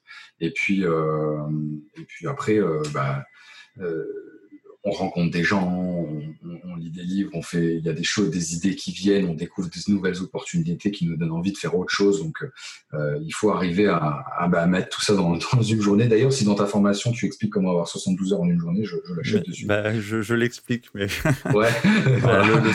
le, secret, moi, à part, être Shiva et puis avoir huit bras, euh, non, mais c'est vrai, je, l'explique vraiment, c'est que euh, le, secret pour acheter son temps, une des, on va dire, des uploads euh, du 2.0 de l'organisation et du mindset, c'est de travailler avec des collaborateurs. Donc, c'est d'avoir des assistants et de former ces assistants et d'arriver à déléguer une partie des tâches. En fait, euh, il y, a, y, a un concept qui veut que, à partir du moment, euh, d'ailleurs, c'est marrant que tu poses la question, parce que tu, as automatisé, mais uniquement sur, enfin, en, grande partie sur l'aspect logiciel, tu vois. Donc, je fais une petite aparté, mais tu peux tout à fait euh, déléguer tout un tas de choses. Je vais, je vais, donner un exemple très concret sur le podcast pour les auditeurs. Au jour d'aujourd'hui, le podcast, c'est, là, on est à 1h13 d'enregistrement et de rencontre avec Thomas. le podcast, après, va être envoyé à Gilles, Gilles que je salue au passage, et ça me fait plaisir parce que j'ai pas souvent l'occasion de le citer euh, sur le podcast, donc voilà, il sera content, qui va s'occuper du montage. Il le fait très très bien, je le délègue. Avant, je prenais trois heures pour monter le podcast. Aujourd'hui, Gilles le fait très bien et je suis heureux. il vit en Thaïlande et je suis très heureux de le payer pour ce travail, c'est top. c'est un coût, c'est un coût pour le podcast bien évidemment et pour moi, mais c'est trois heures. Donc, au lieu de faire que un, podcast, un enregistrement, éventuellement un montage euh, en miracle morning, puisque je me lève tôt le matin, eh bien, euh, Gilles va s'occuper du montage. Et, finalement, la dernière partie qui me reste, c'est-à-dire la mise en ligne, l'édition de la vignette, euh, le descriptif du texte, etc., eh bien, avant, je le faisais encore moi, et maintenant, et je la salue aussi au passage, j'ai Vanessa qui travaille dans mon équipe actuellement, qui va s'occuper de ça pour moi. Voilà, donc il va encore prendre entre une à deux heures pour faire finalement ces actions-là et finir par la publication sur les réseaux sociaux, par exemple, ou sur les différents euh, axes de communication euh, que je peux avoir. Donc, tu vois, au final, euh, ce qui devait à la base prendre environ 5 heures pour un podcast peut se résumer parfois à une heure et quart, une heure et demie. Ouais, et, mais je te rejoins, j'ai compris ça il n'y a pas très longtemps. Donc, du coup, je me suis mis à déléguer énormément de choses vis-à-vis de mon programme euh, Best 24 clic par clic. De façon, alors, il y a des choses que je ne peux pas déléguer parce que c'est moi qui ai la connaissance du programme. Donc, c'est moi qui dois sûr. une vidéo, qui doit parler, qui doit expliquer les choses. Mais là, euh, je viens de prendre un, prestataire pour déléguer beaucoup, beaucoup de choses de façon à ce que, en fin de ce confinement, je puisse euh, me consacrer uniquement à la recherche immobilière et. Non, non, mais c'est voilà, c'est essentiel. Et alors, les gens, alors, comme ça, ça paraît facile. Et je tiens juste à, mettre un petit, un petit disclaimer ou une petite alerte pour les auditeurs. C'est que c'est, pour moi, en ce qui me concerne, euh, arriver à maturité là-dessus, ça m'a pris un peu plus de deux ans. Euh, avec quand même, je remets souvent le filet sur l'ouvrage. Donc, je veux juste prévenir les gens qui soient pas un peu déçus de, de, ou échaudés par une première relation avec un freelance ou avec un assistant. Ça se passe pas toujours bien. Euh, il y a des fois, je, perds de l'argent parce que tu formes des gens qui finalement vont pas rester dans l'équipe ou qui vont s'avérer décevants dans la réalisation des tâches. C'est beaucoup d'essais en fait, mais comme beaucoup de choses, hein, euh, j'apprends à ma fille à faire du vélo. On, on commence à enlever les roulettes. Elle a, c'est pas direct, ça marche. Donc, euh, c'est comme ça pour plein de choses. Euh, ton premier investissement n'est pas forcément le meilleur. Euh, voilà, je veux dire, il faut pas s'étonner que tes premières relations, que t'apprennes en fait qu'il y a une progression qui va se faire. Donc effectivement, on en revient toujours à la même chose, c'est que bah, quand tu sais pas par où prendre le bout, quand tu sais, euh, quand, ou quand tu un peu, euh, euh, tu peux le faire tout seul. Moi, j'ai appris, je me suis auto-formé, hein, donc c'est faisable. Sauf que ça peut prendre deux ans. donc après, si les gens veulent effectivement, au lieu de deux ans, prendre peut-être y passer deux mois, bah, c'est là où éventuellement ils, me contactent et, et, on avance, on avance sur un projet de délégation, quelle que soit la taille du business, quelle que soit l'activité, parce que tout, tout peut éventuellement.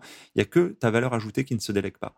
Euh, arriver à avoir quelqu'un, et ça, c'est de là que naissent des partenariats, et je profite pour, saluer encore une fois Stéphane, qui est un ami et qui est un partenaire. C'est là où quand tu croises un mec qui, fait, qui pense comme toi, qui fait comme toi, qui a le même mindset, bah, tu peux faire des partenariats. Tu n'es plus dans la délégation, tu es dans de l'association. Pour moi, c'est là la, la grosse différence. Voilà. C'est ça, effectivement. Je, suis associé avec plusieurs personnes aujourd'hui et, et c'est pas pour autant qu'on délègue pas mal de choses. Mais euh, par contre, je vais poser une question, même si peut-être qu'on sort un peu du cadre. Euh, donc rapidement, euh, est-ce que c'est une fausse croyance de dire que je ne peux pas déléguer aujourd'hui parce que j'ai pas les moyens de déléguer? Je pense que c'est une question de rapport coût-usage, c'est-à-dire déjà le coût du travail. Moi, j'ai délégué aussi bien à des gens, bah, quand tu délègues du ménage à ton prestataire en France, moi j'ai des gens que je connais qui font, ils, se reconnaîtront dans le podcast, qui font eux-mêmes le ménage encore de leur location courte durée. Je ne remets pas ça en cause. Je dis simplement que je vaux, mon temps horaire est plus élevé que le temps horaire de, des gens que je paye en ménage, euh, qui me coûte pour, pourtant, euh, je la salue aussi si elle écoute, euh, mais qui, qui, coûte quand même aussi, hein, c'est pas, pas anodin si tu veux en coût. Mmh donc après, c'est sûr, et j'entends tout à fait que le gars qui démarre un business et qui a un petit salaire et qui a un loyer à payer, etc., etc., n'a pas forcément au début le moyen. J'ai pas tout de suite délégué plein d'aspects du podcast. Euh, dans mon cas, une partie de l'activité IMO et du cash flow que peut générer l'activité IMO, pour encore, euh, on va dire, détailler un peu l'envers du décor de ce, que, de ce que je peux faire auprès des auditeurs, euh, est réinvesti en partie pas, entièrement, mais en partie, dans la production, dans du contenu, dans du média euh, et dans de la délégation. Et effectivement, il y a un moment donné où je pourrais euh, épargner un peu sur des postes en faisant moi-même, mais je préfère euh, déléguer parce que je sais que j'avance plus vite, les choses se réalisent plus vite. Un montage, au lieu de sortir un épisode, je peux en sortir deux. Au lieu d'être plombé sur un épisode, je peux me consacrer à l'IMO ou à, la, conciergerie ou à des projets SaaS comme Lewis. Donc, c'est voilà, c'est une question. Oui, c'est un coût. Après, tu peux déléguer deux heures par semaine, tu peux déléguer 10 heures par semaine, tu peux déléguer 50 heures par semaine. Mais à la question comment ta journée passe de 24 à 72, bah, c'est-à-dire que si elle passe à 72, il te faut 48 heures de délégation. Si ton coût de délégation moyen, il est entre ça peut commencer à 3 dollars, ça peut aller à. Si tu délègues du développement d'un logiciel, ça peut être 300, 400, 800 dollars. Donc ça dépend ce que tu délègues. Ça dépend ce que tu délègues, la transcription, du texte, du montage vidéo. Euh, est-ce que ton assistant est en France Est-ce qu'il est à Madagascar Est-ce qu'il est en Inde Il y a pas mal de paramètres. Donc c'est tout ça qu'on peut aborder effectivement dans le contenu de la formation, par contre. Je pense que la réponse, c'est qu'effectivement, il y a toujours une solution de déléguer à, un certain coût, à avoir en fonction de ce qu'on a envie de faire. Mais euh, mais je pense que c'est vrai qu'au début, on est de toute façon obligé de, bah, de, de, de, charbonner un peu pour, que, pour, pour lancer la locomotive. Oui, de... toute façon, c'est comme pour l'achat des formations. C'est un, un rapport. Euh, c'est toujours un rapport, soit tu as du temps, soit tu as de l'argent. Et après, tu peux mixer. Mais, mais un gars qui fait un petit business, tu vois, tu parlais de 500 euros de cash flow. Le mec, il a son premier truc, il a ses premiers 500 euros de cash flow. Bah, soit il décide de cramer, d'aller au resto, d'inviter sa copine, etc., euh, de d'aller en vacances. Soit il se dit, bah, je sais pas, il y a 250 qui repartent dans, dans une, autre, dans une autre opportunité. Euh, le mec, je, je, dis une bêtise, il monte un Shopify, il a 30 balles de logiciel, allez, 40 balles, 45 balles de logiciel avec son, son, son G Suite Pro et son adresse pro. il a des assistants qui lui coûtent, je sais pas, 100 dollars par mois. 100 dollars par mois, enfin 100, 100 euros par mois, ça va lui faire peut-être, je sais pas, 20 heures de freelance à 5 euros tu vois, pour du, différents types de prestations, euh, ou peut-être peut 10 euros, euh, ou peut-être 10 heures à 10 euros. J'ai eu des prestataires à 10 euros, j'ai eu des prestataires beaucoup plus chers aussi. Euh, et, voilà, et ça lui fait déjà ça en moins de, temps injecté dans, dans, son business parce que c'est une question de point de vue. Mais oui, c'est sûr qu'au début, ça peut faire pas mal de coûts fixes. moi, je me suis déjà vu, je dis souvent pour la petite anecdote, j'ai déjà perdu plus de 500 balles, si tu veux, sur différentes activités, ou plus de 1000 balles dans des, dans des activités mais ça va mettre en parallèle avec ce que tu as généré à côté. Donc, euh, il faut bah, accepter de perdre. Moi, j'ai perdu des compromis, j'ai mis, euh, j'ai plombé, je crois que j'en ai coulé, je, sais plus, je crois que je suis à trois compromis que je suis pas allé au bout. Euh, donc, ouais, de, l'argent laissé sur la table, t'en laisses, forcément. Bah oui, bien sûr. Je, connais, je dis souvent, je connais pas mal de mecs qui ont des belles réussites, qui ont gagné beaucoup. J'en connais aucun de ceux-là qui n'a pas perdu à un moment quelque chose. Voilà, c'est ça. Il faut accepter de perdre pour pouvoir gagner. Ceux qui ne veulent pas perdre 5 centimes, ils sont pas capables, ils pourront pas. Euh, il faut accepter de gros sacrifices pour, euh, pour aller loin. Il n'y a, y a, pas de. Il y a pas de, il y a pas de sans, comment dire, il y, avait, y avait cette citation qui dit. Euh, si, alors, pas si c'était facile, mais tu sais, je, vais, je vais y retrouver. il n'y a pas de victoire, tu sais, sans. ah, je vais pas la retrouver, cette citation qui dit, qui dit euh, non, mais c'est pas grave, si je la retrouve, je la mettrai dans le descriptif de, l'épisode. Ah oui, voilà, à vaincre sans péril, on triomphe sans gloire. Oui. Voilà. voilà. tu vois, j'aime bien les maximes et les citations. Et d'ailleurs, ça va être, euh, ça va être là-dessus qu'on va se, se quitter. Est-ce que toi, de ton côté, il y a une maxime ou une citation, quelque chose, justement, un mantra que tu, que tu as adopté? Euh, Ouais, c'est justement, euh, je, je, ne perds jamais, soit, soit j'apprends, je, soit, je gagne, soit j'apprends. J'ai pas compris. Redis là je ne perds jamais, soit je gagne, soit j'apprends. Et elle est de quelqu'un ou pas? Aucune idée. Aucune idée. Mais quand je l'ai entendu, je me suis dit, ah, ça c'est complètement moi. Quoi. Ouais. Ok, bah écoute, on la note, on la partagera aux auditeurs dans les descriptifs de l'épisode. Ils ont l'habitude. Voilà. Et puis j'essaierai de retrouver éventuellement l'auteur de, de, cette, de cette citation. Merci en tout cas Thomas d'avoir accepté encore une fois cette invitation. N'hésite pas à revenir vers nous avec les nouveaux projets. On mettra les liens des choses que tu fais pour les auditeurs et je te dis à très bientôt. Merci pour ton invitation Patrick et à très bientôt. Ciao. L'épisode est maintenant terminé. J'espère que vous l'avez apprécié, qu'il vous a inspiré. Si oui, pensez dès à présent à vous abonner. Et si vous voulez m'aider à faire vivre ce podcast, alors je vous invite à laisser un commentaire ou une évaluation sur iTunes ou sur la plateforme que vous utilisez. Cela me permet d'améliorer le contenu et de le faire connaître à un plus grand nombre de personnes. Et pour vous remercier de votre aide, je ferai chaque mois un tirage au sort parmi les nouveaux contributeurs et j'offrirai une heure de coaching ainsi qu'un bon d'achat de 20 euros sur Amazon. Le nom du gagnant sera publié sur Facebook. Vous pouvez bien sûr me retrouver sur ma chaîne YouTube ainsi que sur Facebook, Twitter et Instagram. Je mettrai les liens dans le descriptif de l'épisode et sur le site internet www.développementroyal.com. Je vous dis à bientôt pour de nouveaux épisodes. Si vous êtes arrivé à la fin de ce podcast, alors permettez-moi de vous proposer un passage à l'action. Si vous voulez apprendre à vous organiser pour devenir plus efficace dans votre business et dans votre vie, alors dans ce cas, inscrivez-vous à ma formation Super Organisée. C'est simple, il vous suffit de suivre le lien dans le descriptif de l'épisode ou sur le site www.développementroyal.com.